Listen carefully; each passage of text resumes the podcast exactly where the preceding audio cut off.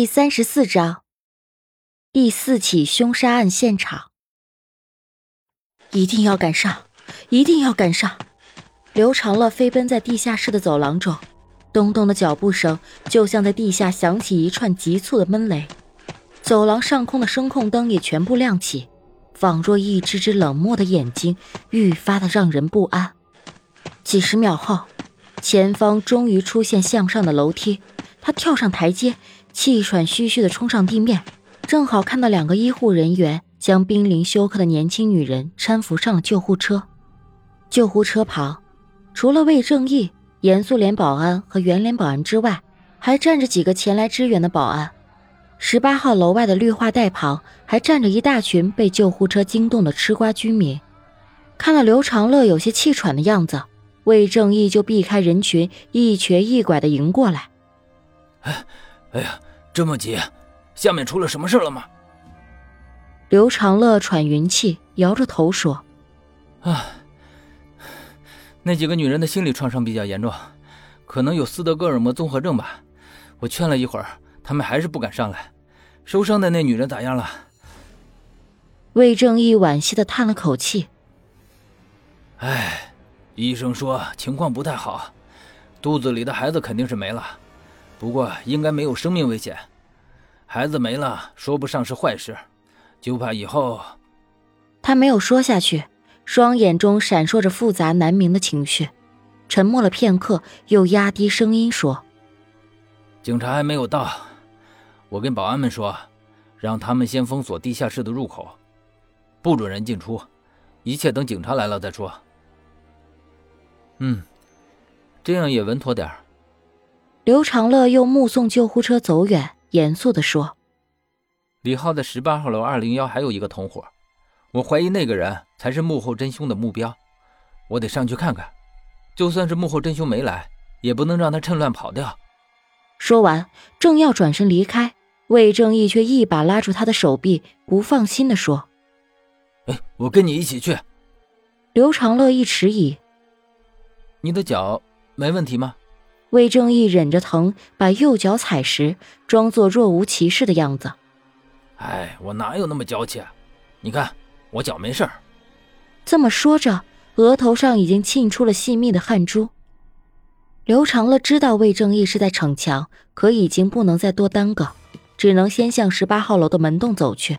心中焦急，但脚步还是放慢了许多。魏正义跟在后面，咬着牙，身体左倾。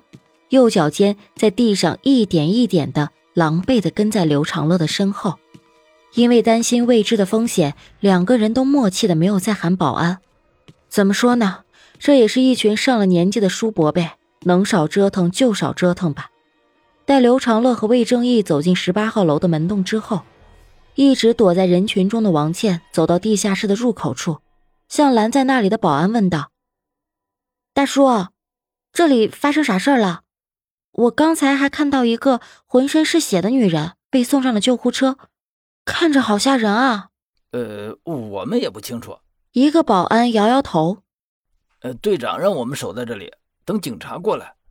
王倩压低声音道：“我是警察。”保安笑了笑，满是不信的打量着王倩。呃，我看不像，警察没有你这种打扮的。想看热闹，等警察来了再说吧。反正我们是不敢放你下去。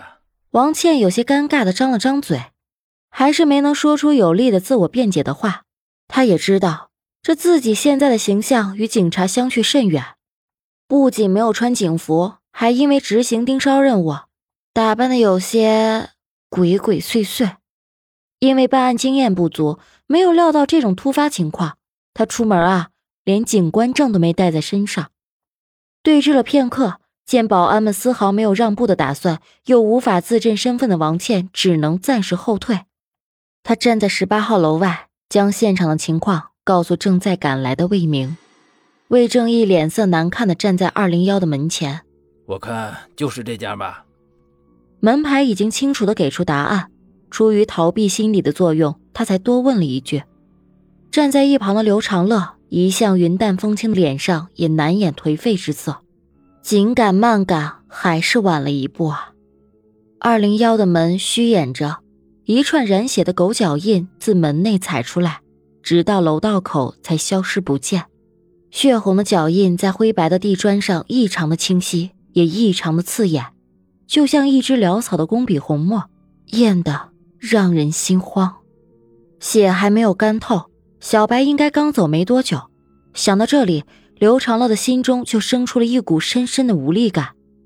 他忍不住想到，他们在地牢中救人的时候，幕后真凶正在直线不到二十米的地方杀人，并且在杀完人之后连门都不关，就这么大摇大摆的离开了。当业主们被救护车惊动的时候，幕后真凶就像遛狗一般，带着小白若无其事的走下楼梯，甚至还在人群之中饶有兴趣的打量幽深的地下室入口。刘长乐不禁打了个冷战。他沉默了片刻，脑海中被那个神秘的黑莲纹身占据，于是他下定决心进去看看吧。之前我们都没有仔细查看过现场，忽略了很多线索。魏正义正要说话，二零幺虚掩的房门忽然被风吹动，咯吱咯吱的向后缓缓的敞开。屋内亮着灯，满是划痕的陈旧木地板上有着凌乱的血脚印。一股腥甜的味道夹杂着死亡的气息迎面扑来，让人的心也跟着往下一沉。哎，都是狗的脚印儿。魏正义打量了一眼，开玩笑：“难道小白真的成精了？小白成没成精我不知道，但……”刘长乐摸出手机，打开摄像头，他小心的规避地上的血迹，走进了客厅，顿了顿。人肯定是没救了。客厅不大，进门就可以看到正对电视墙的沙发上靠坐着一个男人，不，确切的说，应该是一具男尸。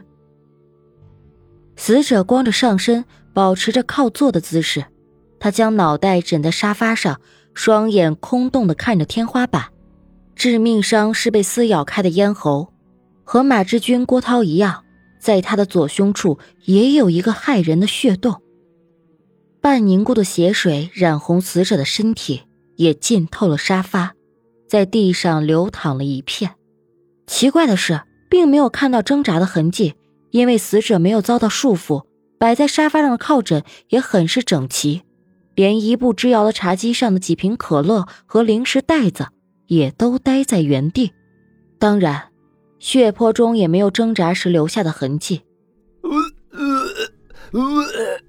魏正义捂嘴发出一阵干呕，他脸色铁青的转身，一跳一跳的逃离了二零一。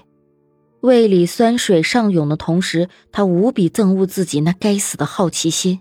明知道刘长乐精神不正常，为什么非要跟他一起发疯？呸！这该死的兄弟情谊！